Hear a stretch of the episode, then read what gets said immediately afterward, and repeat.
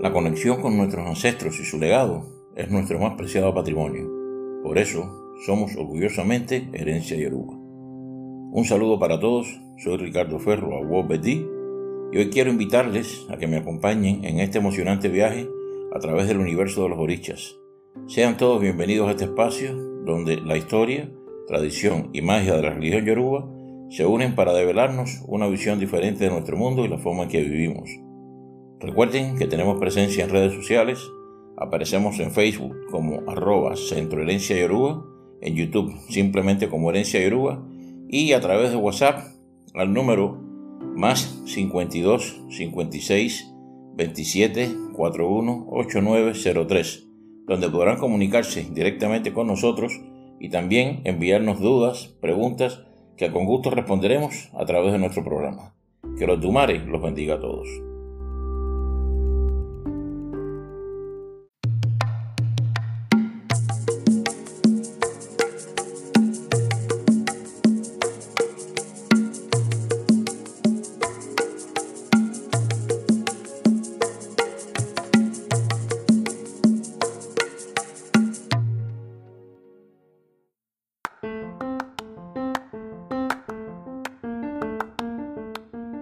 Nuestra emisión anterior disfrutamos de un programa dedicado a Ogun y Ochosi, quienes en compañía de Echu Elekwa conforman el Sagrado Tridente, conocido comúnmente como guerreros. Esto como parte de una serie de programas dedicados a la iniciación. También tuvimos en nuestra habitual sección, conociendo más sobre Ifá, el Ifá o Historia del Sagrado Odu Ifá o Kunda Masá, donde, a propósito del programa, contamos esta historia que describe porque Ogun y Ochosi viven juntos y son un binomio indestructible. En esta misión tendremos nuestra sección conociendo más sobre Ifá, donde contaremos una historia o ese Ifá del sagrado de Ifá, o Bellono, también conocido como Obbe Olikun u Obbe Suguru. También estaremos encantados de aclarar algunas dudas y responder algunas preguntas de nuestra comunidad religiosa en nuestra siempre esperada sección Preguntas Frecuentes de la comunidad Herencia Yoruba. Estamos seguros que nuestro programa les resultará muy ameno e instructivo. ¿Estamos listos? Comencemos.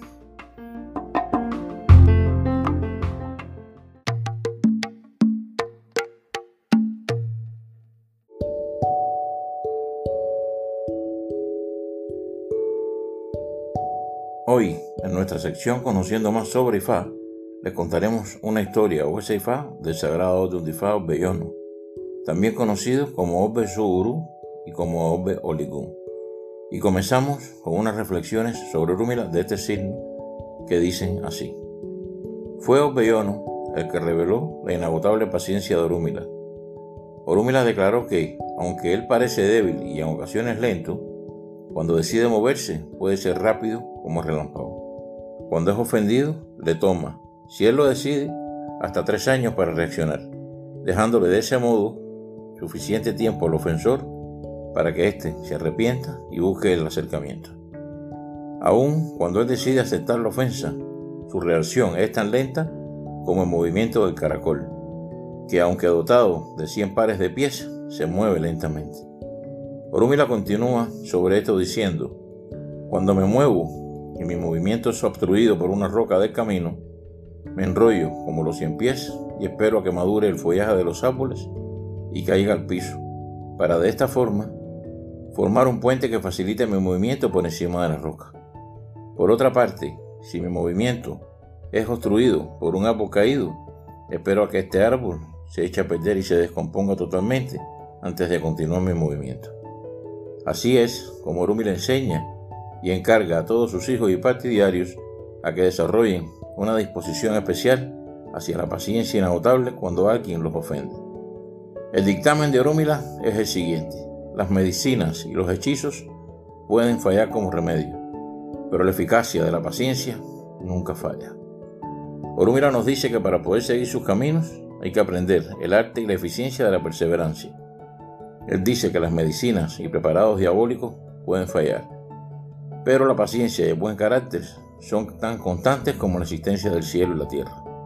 Estas virtudes, una vez que logramos desarrollarlas, nos dan la fuerza para resistir la tentación de querer vengar las ofensas y la maldad. Si uno es ofendido por la acción determinada de los demás, no se espera que uno reaccione por medio de la venganza, sino que deje el juicio a las divinidades, las que seguramente intervendrán a favor de la justicia. En cualquier caso, la gente está expuesta a incomodarse tan a menudo como es posible. Pero no se debe permitir que ese carácter irascible se extienda por más de una noche, porque el calor del agua hervida no dura desde el anochecer hasta el amanecer. Aunque Orúmela nunca perdona a los que seducen a su esposa, él ocasionalmente se muestra indiferente en cuanto a lo relacionado con la seducción. Cualquiera que seduzca a su esposa, así como a la misma esposa que permite ser seducida, paga costosamente al final por la transgresión cometida por ellos. Sobre esto nos cuenta un pataquín de este otro que dice así. Eurey, llamada Peterby, era esposa de Orumla. Ella gustaba decirle a su esposo que tenía muchos admiradores más atractivos que él. Un día, la esposa lo desafió, diciéndole que un admirador había estado coqueteando con ella durante algún tiempo y que, si él no le permitía a ella cohabitar con el hombre, lo abandonaría para casarse con él. Cuando Orúmila se encontró ante este ultimátum de permitir que su esposa coqueteara con el hombre o que lo abandonara a él, le dijo que ella era libre para invitar a su amante a la casa, en vez de correr el peligro de poner en riesgo su vida comprometiéndose en infidelidades secretas. La esposa entonces se preguntó si existiría algún hombre capaz de desafiar a Orunla seduciendo a su esposa en su mismísima casa. Después de mucho reflexionar, se vistió y fue a casa de su amante, invitándolo a su hogar matrimonial. El hombre nunca supo ni pensó que Peterby era la esposa de Orunla. Al llegar a la casa, el amante fue invitado por Orunla a disfrutar de la comida que él había preparado. Orúmila había vestido su cama y le hizo señas a su esposa para que se acostara con el amante. Le dijo también que él se iría a dormir a otra habitación. Después de acostarse todos, la mujer acarició a su amante para hacerle el amor. después de dudar durante algún tiempo, el hombre rehusó tener sexo con ella, argumentando que no conocía cuáles eran las intenciones del marido. Antes del amanecer, el amante salió huyendo pero no antes de que Orula hubiera ido a buscar agua río para que su esposo y su amante se dieran un baño. Después de esto, Orúmila salió a visitar a sus amigos. Cuando Abetepi comprendió que fue por temor a Orula que su amante se negó a hacerle el amor, señor salió en la mañana a trenzar su pelo con un peinado llamado Shuku, peinado popular en tierra de Yoruba, que tiene dos tejidos perpendiculares en forma de trenzas bien pegados a la cabeza que van desde la frente hacia atrás. Después de ella arreglarse y engalanarse, abandonó su hogar para instalarse con el amante en la casa de este. Así, ella pasó tres años con su amante. Orúmila no hizo nada para mostrar su desacuerdo y su parecer. Entre tanto, las otras deidades comenzaron a ridiculizar a Orúmila, burlándose de su falta de valor para luchar contra el amante. El seductor resultó ser Chacuana, la divinidad de la epidemia, conocida en nuestra tradición como Sohano. En el tercer aniversario de la seducción, Okun fue a ver a Orunla y lo acusó de ser un idiota. Orunla replicó, preguntándole a Okun si él estaba molesto como resultado de la acción de su esposa. Okun contestó diciendo que si alguna deidad lo ofendía de esa manera, él reaccionaría con la fiereza de un león. Orunla entonces le pidió a Okun que peleara en su nombre, si es que tanto todo este asunto le molestaba y sentía que su cólera era irresistible. Okun le preguntó a Orula cuál sería su recompensa si esforzaba a la esposa a regresar a casa. Orula contestó que él lo recompensaría con un gallo. A la noche siguiente, Okun esperó a que la mujer se quedara dormida antes de lanzar el ataque. Se trasladó al dormitorio de la mujer y la golpeó fuertemente en la cabeza. Al instante, le comenzó a ella un dolor de cabeza muy agudo. El dolor se volvió tan grave que la mujer cayó en coma. Chacuana entonces decidió ir por adivinación, donde le dijeron que presentara un gallo a la anterior esposa de su actual mujer. A la mañana siguiente, Chacuana, cumpliendo con lo marcado en su adivinación, llevó el gallo a casa de Orunla, el cual a su vez se lo dio a Ogún para recompensarlo por el trabajo que, aunque inconcluso, él había hecho. La mujer mejoró, pero no regresó a casa de Orunla. Pocos días después, Changó vino a amonestar a Orunla por no haber usado sus poderes para hacer regresar a su esposa a casa. Orunla le dijo a Changó que se molestaría mucho si se enteraba que Changó también estaba dolido y avergonzado por todo lo que le había sucedido a él. También le dijo que si tanto todo el asunto le irritaba, que hiciera lo que pudiera para demostrar su ira, a lo que Changó le preguntó que cuál sería su recompensa. Orunla le dijo en esta ocasión que le daría también un gallo a cambio de sus acciones. Changó entonces salió hacia la casa de Chacuana. Por la noche, las nubes se congregaron y la mujer de Changó, ya convirtió el relámpago en luz para que Changó pudiera, en medio de la oscuridad, ver la casa de la esposa de Orunla. Changó entró en casa de Chacuana y rugió por todo el techo de la habitación de la mujer. A ella, del temor, le dio un infarto y se quedó inconsciente. Una vez más, Chacuana fue por adivinación y le dijeron que tenía que enviar un segundo gallo al esposo anterior de su actual mujer. Chacuana, cumpliendo una vez más con su adivinación, con el gallo a Orunla, que a su vez se lo dio a Changó, que aunque el trabajo también había quedado inconcluso, cumplió lo ofrecido. La mujer mejoró, pero no volvió con Orunla. Las deidades estaban feroces por haber agotado sus capacidades en vano, y era entonces el momento de que Orunla reaccionara con sus poderes. Entonces Orunla mandó a Echo, su árbitro favorito. Lo recompensó con un gallo para que trajera de vuelta a Peter B y así él salvaba su dignidad divina, prometiéndole un chivo una vez que la infiel hubiese regresado a la casa. Echu fue al dormitorio de la mujer muy temprano en la mañana, le amarró las manos, le ató los pies, la garganta y el pecho, y la golpeó fuertemente en la cabeza. Por la mañana, Chacuana vio que su esposa estaba aparentemente dormida, pero ya bien entrado el día, todavía no despertaba. Entonces, al ir a verla, la encontró inconsciente él hizo todo lo posible por despertarla, pero ella no se movía. En esos momentos, Chacuana se dio cuenta que estaba librando una batalla en la cual no tenía ninguna posibilidad de vencer y decidió escapar de su casa. Fue entonces a ver a la madre de Apetepí y le dijo que fuera a recoger el cadáver de su hija. Así él siguió huyendo, entró corriendo al bosque y se ocultó en un rincón, lugar donde permanece hasta el día de hoy. Por su parte, la madre de Apetepí la llevó donde Orúmila para pedirle que salvara la vida de su hija. Orúmila, sin embargo, le dijo que debía traer un chivo, el mismo chivo que él le había prometido a Echu si su esposa regresaba a casa. Después del sacrificio, Apeterbir recobró el sentido. Se arrodilló para pedirle disculpas a Orúmila mientras lo hacía. Este le apuntó con su vara de autoridad, Irukere, y le dijo: Euré, tú has deshonrado mi masculinidad y dignidad divina retando mi autoridad como tu esposo. Te ha tomado tres años arrepentirte de tus actos y solo lo has hecho cuando te hallabas entre la vida y la muerte. De ahora en lo adelante pisarás el suelo en la misma posición en la que lo haces ahora, con las manos y los pies apoyados en el suelo, y el peinado que llevabas cuando me abandonaste por otro hombre se convertirá en tarro sobre tu cabeza. Eur le imploró perdón a Orúmila gritándole, Move, Move, Move, y luego se transfiguró en la cabra que los yorubas llaman Euré, el nombre de la infiel esposa de Orumila. Este llanto de Euré es el mismo que hasta el día de hoy las cabras y chivas hacen.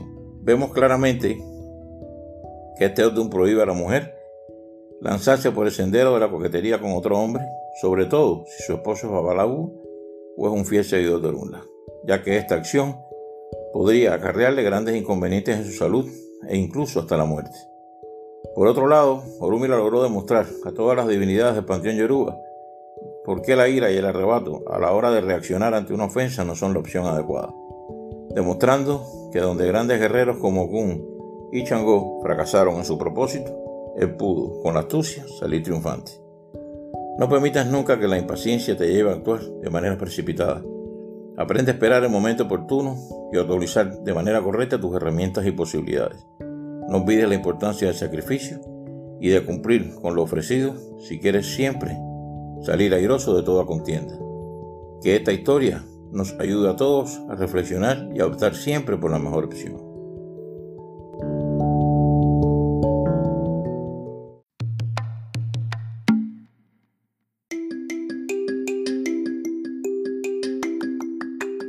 Comenzamos nuestra sección Preguntas frecuentes de la comunidad Herencia de Uruguay, con la primera pregunta que nos llega desde Sinaloa. Marcelo nos dice, hola, me acaban de regalar un clavo de línea y quiero colocárselo a mi ogún. ¿Puedo colocárselo así, tal cual?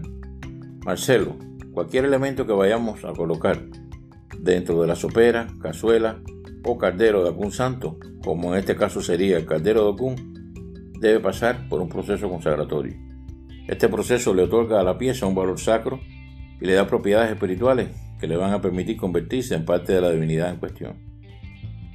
Lo óptimo es que tu padrino o madrina te lo prepare. Pero en caso de que ellos se encuentren lejos de ti y no tengas acceso a sus recomendaciones, simplemente puedes comprar un coco, partirlo y mezclando para este caso en particular el agua de coco con un poco de agua ardiente, lavas bien el clavo y lo puedes entonces colocar dentro de tu ocún, dándole siempre ocún cuenta de lo que estás haciendo.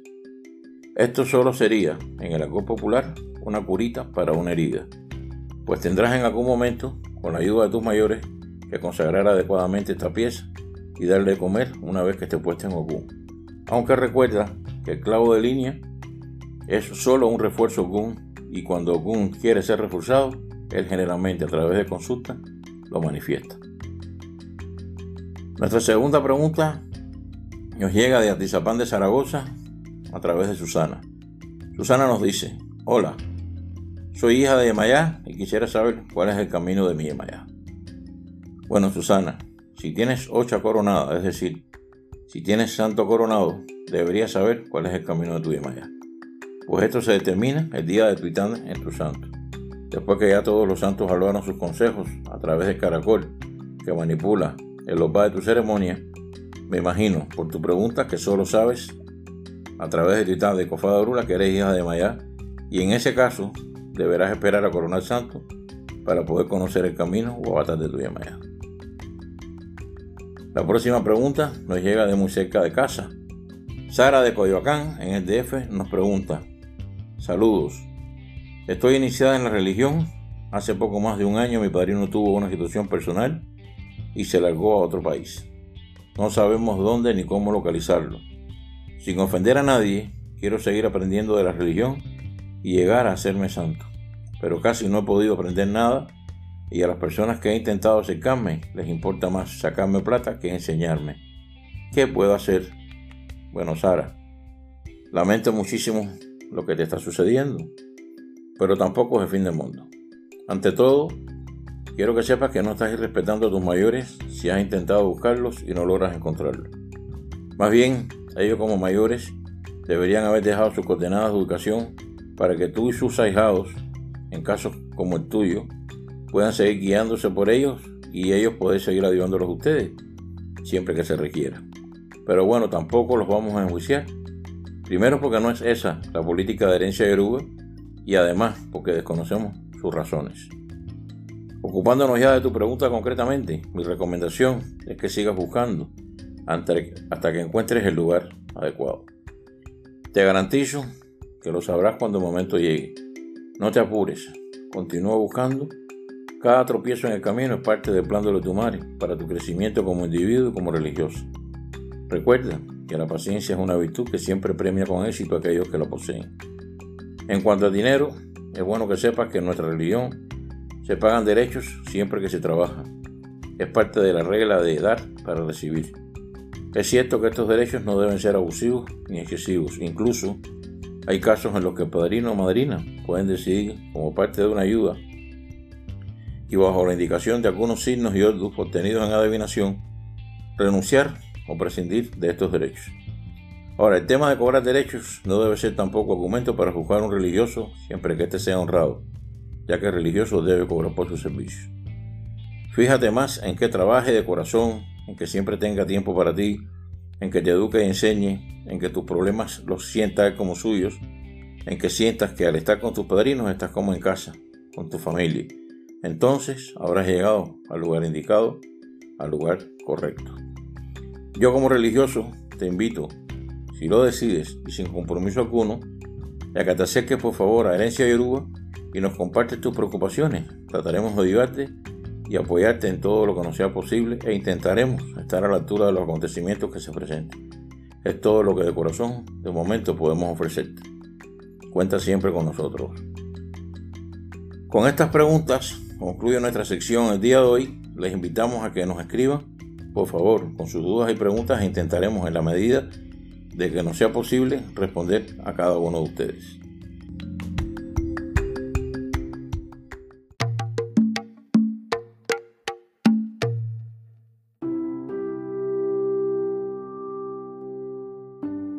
Espero que hayan disfrutado de esta emisión y que les haya parecido instructiva y entretenida. Para mí ha sido un grandísimo placer haber compartido este tiempo con ustedes.